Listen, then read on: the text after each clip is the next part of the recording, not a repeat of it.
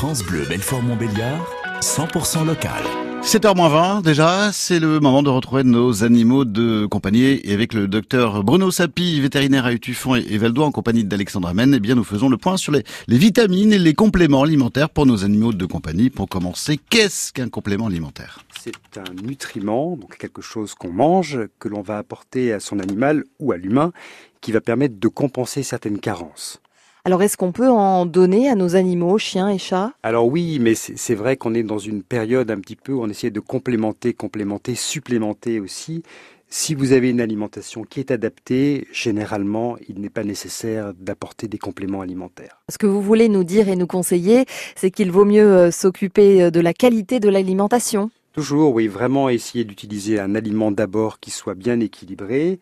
Et puis si par exemple on fait l'alimentation à la maison, euh, complémenter avec des vitamines du groupe B, c'est la levure de bière par mmh. exemple, ou apporter des vitamines ADEK qu'on va trouver dans les corps gras ou dans les huiles. Et puis alors en matière euh, de compléments alimentaires, on peut aussi voir euh, certaines choses. Par exemple en matière de prévention pour euh, l'arthrose, ça existe? Alors oui, c'est effectivement des choses qu'on essaye de ranger dans des compléments alimentaires. Par exemple, on va donner des chondroprotecteurs, des protecteurs des articulations, des glucosaminoglycans ou chondroïtine sulfate. C'est des médicaments qu'on va trouver effectivement et qui vont permettre d'apporter un confort parce qu'ils apportent les nutriments nécessaires pour que l'articulation s'entretienne bien. Alors là, c'est un peu particulier parce que ça va concerner surtout les animaux âgés. Les animaux âgés ou les animaux sportifs ou les animaux ah effectivement qui pourraient avoir une douleur particulière à un moment particulier. Et puis les, vitamines, est-ce que nos animaux en ont besoin et qu'est-ce que c'est les vitamines? Alors les vitamines, ce sont différentes petites molécules que l'on a au sein de l'organisme qui permet par des réactions biochimiques diverses et variées de fabriquer des globules rouges, de fabriquer de la peau, de fabriquer du poil, de régler la tension artérielle d'un certain niveau.